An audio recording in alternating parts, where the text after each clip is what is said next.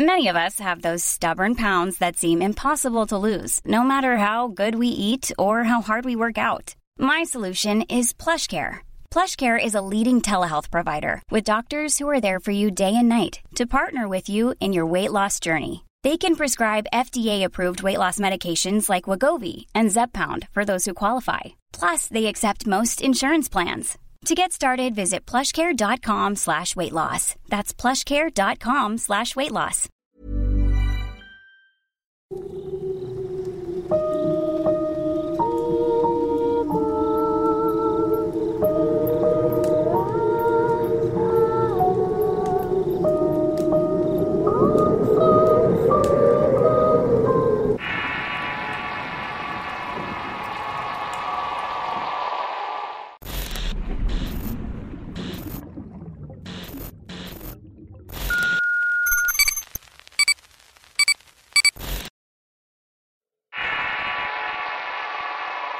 El Pirata. Historia escrita y adaptada por Álvaro Ramos para relatos de horror. Acostumbrado a una vida llena de trabajo y estrés, llevé a mi cuerpo a experimentar una crisis. Fui diagnosticado con hipertensión. Vivir con la presión arterial tan alta es un peligro de muerte y yo lo descubrí de una manera terrible.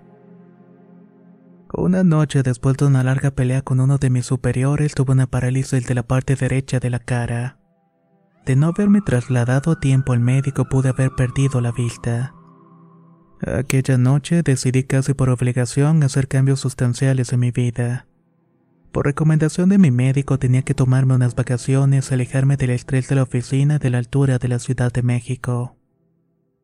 Mi trabajo estaba ahí, yo era el director de finanzas de una importante empresa manufacturera con presencia internacional. Me gustaba tanto mi trabajo que lo ponía por encima de todo, incluso de mi salud. Una vez estuve recuperado, pedí 20 días de vacaciones. La idea era desconectarme por completo de todo. Irme a la playa, relajarme y olvidarme de todo aquello que me hace estar intranquilo. Por un conocido de muchos años encontré el lugar perfecto, un pequeño pueblo en la costa sur de Veracruz. Un pueblo de pescadores rodeado de impresionantes bellezas naturales. Un pueblo muy tranquilo durante la temporada baja y totalmente activo en épocas vacacionales. Mi intención era estar 15 días en ese lugar y el pueblo no tenía acceso a internet y tampoco tenía recepción de celular. Únicamente me podía comunicar por medio de teléfonos satelitales. Si quería desconectarme de todo, ese era el lugar perfecto. Desde hace tiempo vivo con mi sobrino Jaime. Él trabaja desde casa y al haber perdido a sus padres en un accidente, su único familiar soy yo. Me cuida mucho y desde que tuve la parálisis no quiere dejarme solo un momento. Por eso cuando le platiqué mi plan se ofreció a acompañarme. Jaime se dedicó a buscar una estadía en el pueblo y buscó por internet hasta que encontró una hermosa casa en renta. Era algo vieja, pero parecía estar en buen estado y lo mejor tenía vista al mar en lo alto de una pequeña montaña. Por el precio no me preocupaba ya que lo único que quería era disfrutar del lugar y de su magia. Al menos eso era lo que quería. Llegamos al pueblo 9 de marzo y nos encontramos con Benjamín, el encargado de cuidar y rentar la casa. Él nos explicó que la casa había sido adquirida por una familia hace dos años atrás, pero que por cuestiones de salud no iba muy seguido y por eso habían decidido rentarla por temporadas. Antes de ellos, la casa pasó por varios dueños, incluyendo a un actor famoso de televisión. Pero la historia dice que los dueños originales habían sido unos franceses que buscaban establecerse en la zona con fines de explotar la tierra. Querían sembrar semillas y caña para poder mandarlas a Europa pero todo aquello databa de hace 100 años. Al llegar a la casa quedé encantado. La planta baja constaba de una confortable sala de estar, cocina, un baño y una recámara pequeña con vista a la alberca y al mar que se usaba como una especie de estudio. En la planta alta había un baño con dos confortables recámaras. Eran amplias y bien ventiladas. También había lo que parecía ser un closet al cual no pudimos acceder. Esa misma tarde una señora entrada en años se presentó en el umbral de la puerta. La vi desde el interior con un poco de intriga ya que se suponía que nadie nos podía molestar en ese sitio. Me acerqué a la puerta y desde el interior contesté. ¿Quién es? Buenas tardes, señor. Soy Ernestina, su cocinera. No he pedido una cocinera. Contesté con un tono de voz que denotaba molestia. Me mandó Benjamín ya que la casa siempre se renta con el servicio de cocinera. Pero si gusta me puedo ir. Si bien era cierto que no había solicitado tal servicio, también era cierto que durante esos días necesitaba comer y ninguno de los dos sabía cocinar. Estábamos tan acostumbrados a pedir comida o salir a comer a buenos restaurantes que no habíamos aprendido de lo más básico en temas culinarios. Está bien, pase. En un momento baja mi sobrino para que arregle el tema de la paga. La mujer mantenía la cabeza baja y era como si no quisiera verme la cara. La invité a sentarse a esperar, pero ella prefirió quedarse de pie. Estaba cansado por el viaje y solo quería acostarme un rato. Así que me subí a la recámara y dejé que Benjamín se encargara de todo. No sé si fue por el cansancio o por algo más, pero me quedé profundamente dormido. Desperté casi a las nueve de la noche y la sensación de hambre y el calor habían hecho que no pudiera seguir durmiendo. Al despertar todo estaba en completa oscuridad. Llamé a mi sobrino pero no contestó. Decidí bajar porque seguramente estaría en la alberca o al menos disfrutaba del paisaje. Pero no estaba y tampoco había rastros de Ernestina. No había nada de comer y estaba completamente solo. En la mesa del comedor había una nota. Tío, fui al pueblo a buscar un teléfono. Se me olvidó que tenía que enviar una información y tal vez me queda tomar algo en algún bar. Regreso más tarde. Si algo hacía muy bien mi sobrino era socializar. Y si de algo estaba seguro es que no iba a regresar solo esa noche. Salí de la casa para recorrer la propiedad y no lo voy a negar. Era vieja pero tenía su encanto. No por nada la gente del pueblo presumía que en aquel lugar se habían filmado películas y novelas. Al caminar por la parte trasera de la casa noté una puerta de metal. Era visiblemente pesada y era como de esas puertas que se ponen en el suelo como una especie de búnker o sótano. Obviamente tenía candado y así no pude ver hacia dónde conducía, aunque me dejó bastante intrigado. Regresé a la cama y sentía cansancio y por alguna razón la caminata me había agotado más. Creí que era la presión, así que intenté volver a dormir. Al apagar la luz de la recámara un sonido inundó la habitación. Era como una respiración áspera, profunda y enfermiza. Se escuchaba por todo lugar y de pronto algo tocó mi brazo. No puedo asegurar nada, pero eran como pequeños deditos. Los podía sentir ahora no solamente en mi brazo, sino también que los sentía en los pies y en la cara. Me levanté de inmediato de la cama y al querer caminar para encender la luz sentí que el suelo estaba completamente mojado y viscoso. El ruido de la respiración se hacía cada vez más grande, y la sensación de que alguien me estaba tocando por todo el cuerpo no paraba. Me apresuré y pude encender la luz y en ese momento todo paró. Dejé de escuchar aquel sonido repugnante y de sentir los pequeños dedos en el cuerpo. Pensé que todo había sido mi imaginación hasta que vi que en el piso de la habitación había una especie de pisadas. Eran marcas de agua con lodo que se dirigían a la puerta. Ahora estaba seguro de que alguien había entrado a mi habitación. Comencé a gritar desesperadamente el nombre de mi sobrino, pero nadie me respondía. Seguramente seguía en el pueblo emborrachándose como de costumbre, incitado por no sé qué. Tomé un grueso libro y comencé a seguir el rastro de agua con el lodo. Las pisadas estaban por toda la casa y se dirigían al patio y la seguía hasta aquella puerta de hierro en el jardín trasero. Allí era donde parecían perderse. No suelo hacer esas cosas y menos cuando se trata de invadir propiedad privada, pero esa noche podía sentir que algo me incitaba a hacerlo. Estaba muerto del miedo, pero aún así quería ver qué era lo que se escondía en el interior de aquel sótano. Con la ayuda de un martillo que estaba en la casa pude romper el candado y abrir las puertas. El olor que penetraba mi nariz era horrible. Ese olor a pobredumbre y humedad que me hizo sentir náuseas por un momento. La razón me decía que no lo hiciera, pero aquello que no podía ver me incitaba a adentrarme en aquel oscuro lugar. Encendí la linterna del celular para ayudarme a ver. Vi una serie de escalones que descendían y comencé a bajarlos con cautela. Bajé uno a uno hasta llegar a contar 97. Mientras más me adentraba en la profundidad de aquel lugar, el olor iba desapareciendo. Llegué al final de la escalinata y la pared de piedra se terminó convirtiendo en las paredes rocosas de una caverna. El piso no era más que lodo y la humedad era tal que podía sentir como las gotas de agua del lugar caían repetidamente sobre mi cabeza. En ese momento lo escuché. Eres tú, Adrián Betancourt. A ti te había estado esperando. Me dijo una voz aterradora y potente que se amplificaba más con el eco de aquella húmeda caverna. Sí, soy Adrián Betancourt. ¿Quién eres tú? Pregunté con una voz tan aguda que ni yo mismo me reconocía. Mi nombre no importa, solo necesito un favor y tú eres el único que lo puede hacer. No lo creo, lo único que quiero es irme de aquí, contesté mientras intentaba encontrar las escaleras por las cuales había bajado. Aquella voz que salió de la nada no dijo nada, pero yo sentía que estaba ahí a mi alrededor. De pronto la luz de mi celular se apagó y las risas de pequeños niños se comenzaron a escuchar por todo el lugar. Aquello me aterró al grado de que no pude moverme del miedo. Estaba cerca de una pared y la podía tocar con las manos. El agua de las paredes me indicaba que sobre mí corría alguna especie de río que se filtraba, así que pensé que podía estar debajo de la alberca de la casa. Comencé a gritar con la intención de que alguien en la superficie me escuchara pero no lo lograba.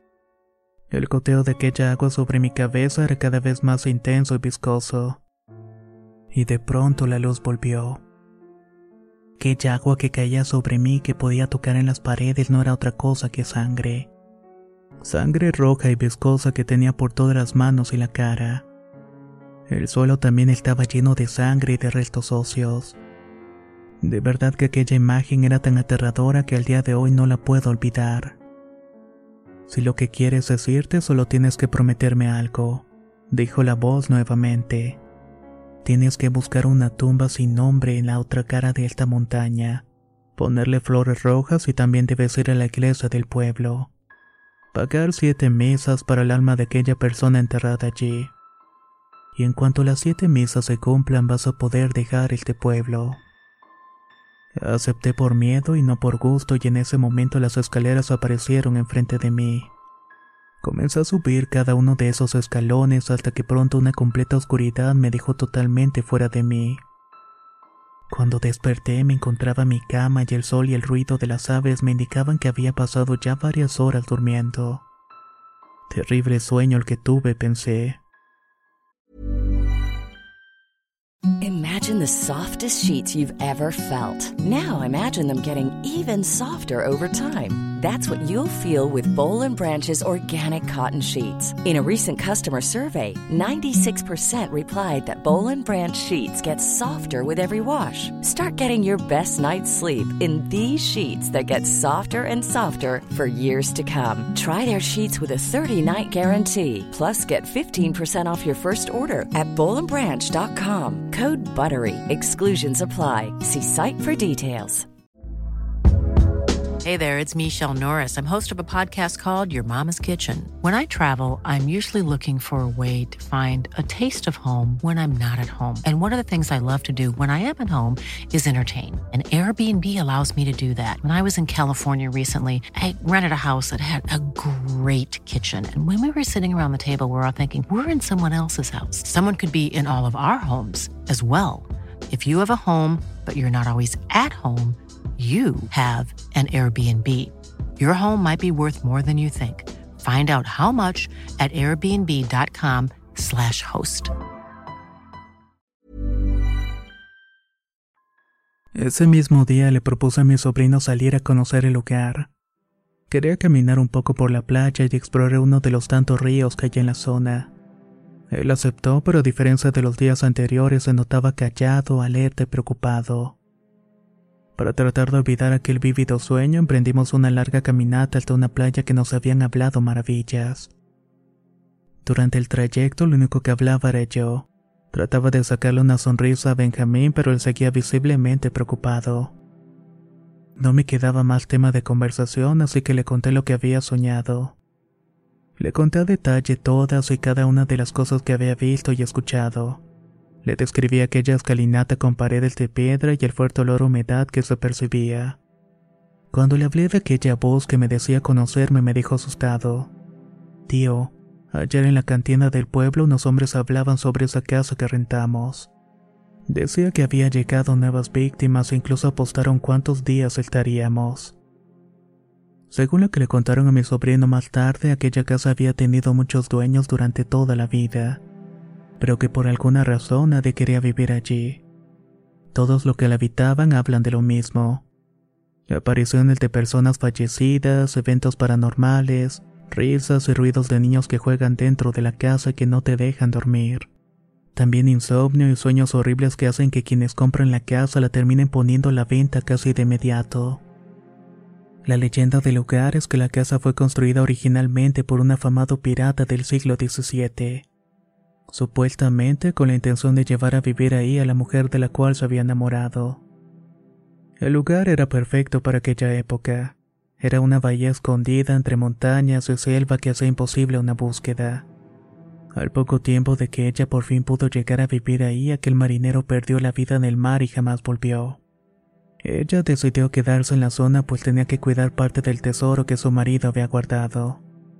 Con el tiempo ella murió en aquella casa dejando la propiedad a su servidumbre. Los lugareños la enterraron a petición de ella misma, cerca de una cueva del mar donde se cree que está parte del tesoro del pirata, del cual no se ha podido encontrar absolutamente nada. Durante muchos años, gente que se dedicó a saquear aquella vieja casa hasta que alguien con mucho dinero la compró en 1950. A partir de ahí se empezó a poner mucho peor. Si bien como historia parecía interesante, a mí lo que menos me interesaba era ponerme a pensar en que los días que se supone tenía que descansar y relajarme, iba a tener que estar soportando espantos apariciones. Por lo cual le dije a Jaime que si no estaba a gusto buscáramos otro alojamiento. Que incluso con gusto nos cambiaríamos esa misma tarde. Regresamos a la casa con la intención de empacar y mientras lo hacía sentí una helada y cadavérica mano tocar mi hombro. Recuerda su promesa, usted tiene algo que hacer, me dijo la mujer mientras me veía con una mirada profunda y melancólica. No tuvo que decir nada más y yo sabía a lo que se estaba refiriendo. Esa tarde le pedí a Jaime que me llevara a la capilla del pueblo. Necesitaba hablar con el cura del lugar y tenía algunas preguntas que hacerle. Sinceramente no quería que pasara más tiempo. Fuimos informados que el cura había salido a una comisión a la ciudad más cercana y que regresaría al día siguiente.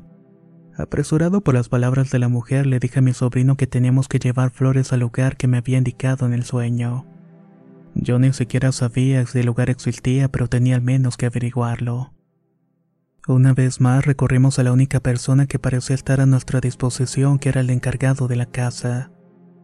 Le platiqué todo lo sucedido a aquel hombre una vez más con ojo de detalle. A pesar de que para cualquier persona podría ser una causa de risa, para él no era nada nuevo. Don Adrián, comenzó el hombre, usted no es el primero que dice tener aquel sueño y por su bien y el de toda la comunidad espero que sea el último. Si bien todos los que llegan a rentar o a comprar esa casa se llevan tremendos sustos, no todos tienen una visión como la que usted tuvo. Por alguna razón, sea la cual sea, lo está mandando una misión. La única persona fue un médico que vino con su familia y al día siguiente de aquel sueño todos se fueron. No quisieron pasar un minuto más allí, pero se fueron sin cumplir la promesa y no llegaron jamás a su casa. Yo lo puedo llevar hasta el lugar, pero la tumba solamente va a aparecer frente a usted. Ya tiene las flores, me pregunté y le dije que mi sobrino había ido por ellas y que nos veríamos ahí en un rato. Dieron las seis de la tarde y el sol comenzaba a bajar y no tardaría en oscurecer. Así que de una vez mi sobrino llegó con las flores y nos embarcamos en una lancha y navegamos hasta el lugar. Desde el mar se podía ver aquel orificio en la roca y aquella entrada al interior de toda esa pequeña montaña, a la que todos la llamaban la cueva del pirata. Ese era el lugar al que tenía que llegar. Únicamente yo tenía que hacerlo. Me bajé de la lancha y en esa zona no hay playa, así que me bajé directamente a las piedras. Mis habilidades como campista son pésimas, pero me las arreglé para subir por aquella pronunciada pendiente de afiladas enormes rocas volcánicas. Casi a tumbos logré llegar a la entrada de dicha cueva. No lograba ver una tumba en ese lugar y tal vez en el interior estaba, pensé. Pero no me atreví a entrar sin una linterna o algo para protegerme. Hasta que desde el interior de aquella caverna una voz conocida me llamó. Viniste, Adrián Betancourt. Acércate a mí. Fueron las palabras que escuché desde el interior. Ahora sabía que aquello no había sido un sueño. Ahora sabía que si quería irme sano y salvo del pueblo tenía que cumplir con la promesa.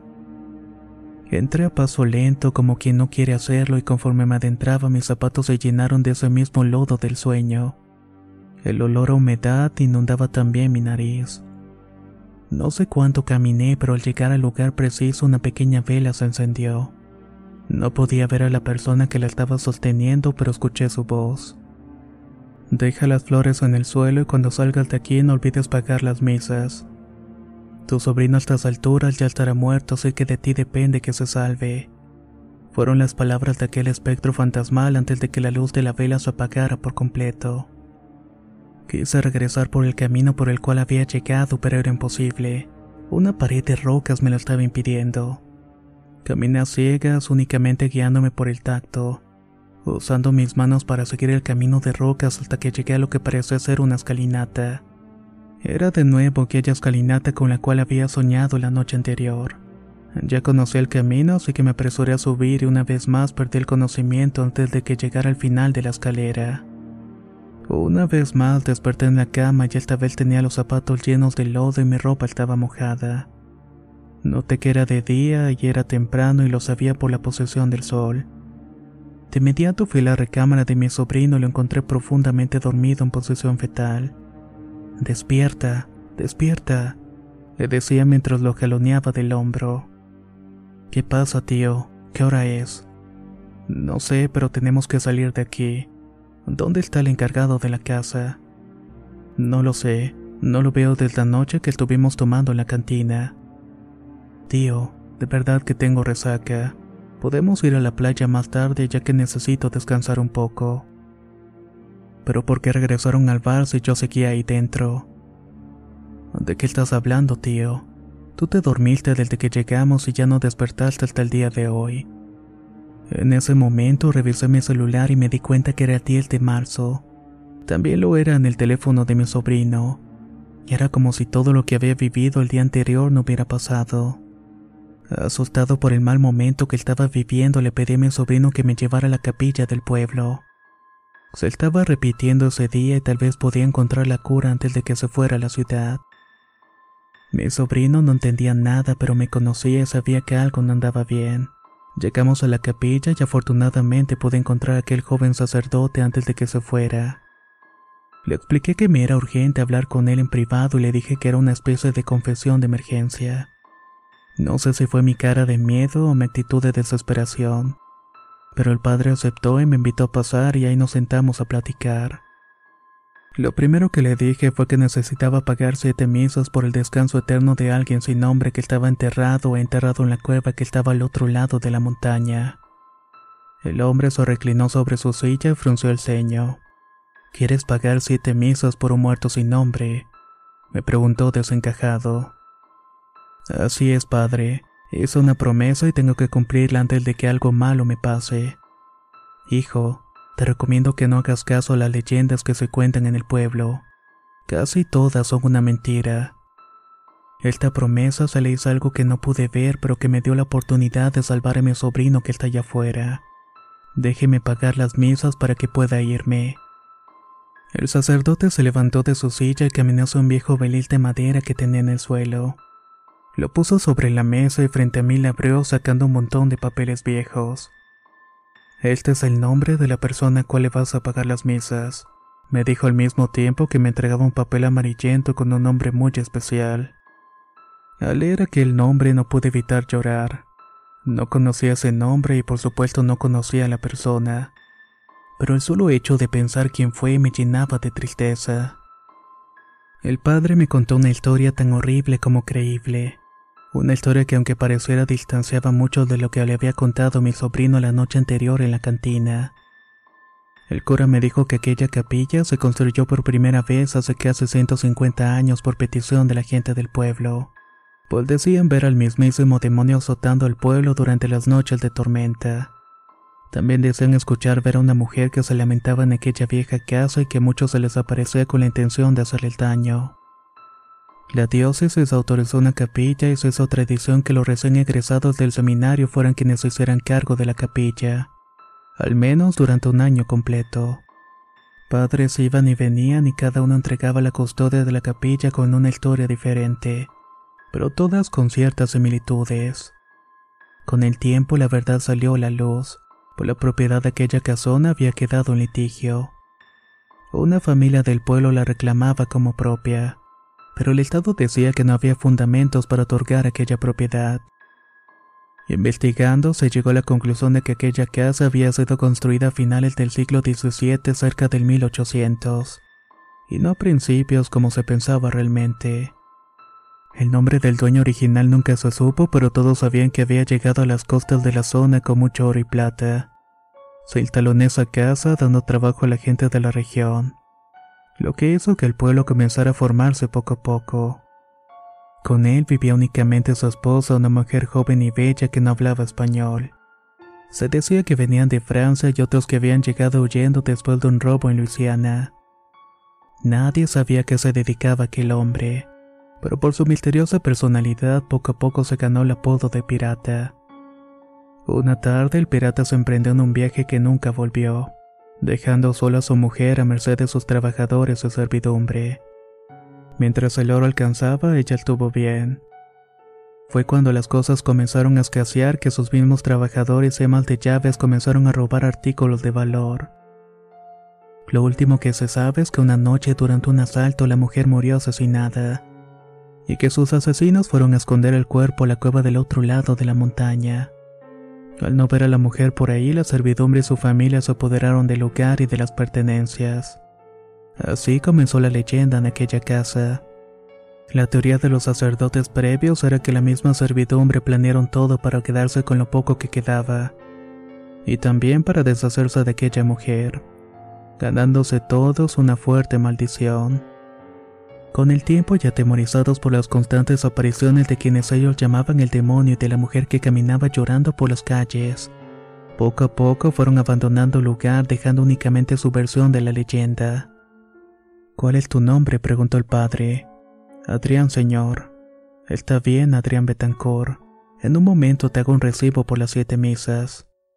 Disculpe, ¿cómo sabe mi apellido? Ah, no te dije.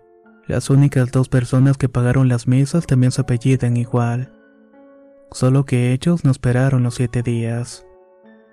Ese día entendí que quien me pidió aquel favor podía ser el alma de un esposo atormentado por el alma de su mujer, a la que un día dejó sola y a merced de gente despreciable, y que incluso en la muerte buscaba que el alma de su esposa descansara como era debido. Pasaron los siete días y regresamos a la ciudad y ya no quise quedarme más tiempo. Había tenido suficiente y además tenía una investigación que hacer, pues el nombre de aquella mujer no dejaba de hacer ruido en mi cabeza. Un guardo recibo de la iglesia, aquel por el pago de siete celebraciones por el eterno descanso de Marion Betancourt. Si la historia que han escuchado el día de hoy les ha parecido interesante, por favor déjenmelo saber en los comentarios. Muchas gracias y nos escuchamos en el próximo relato.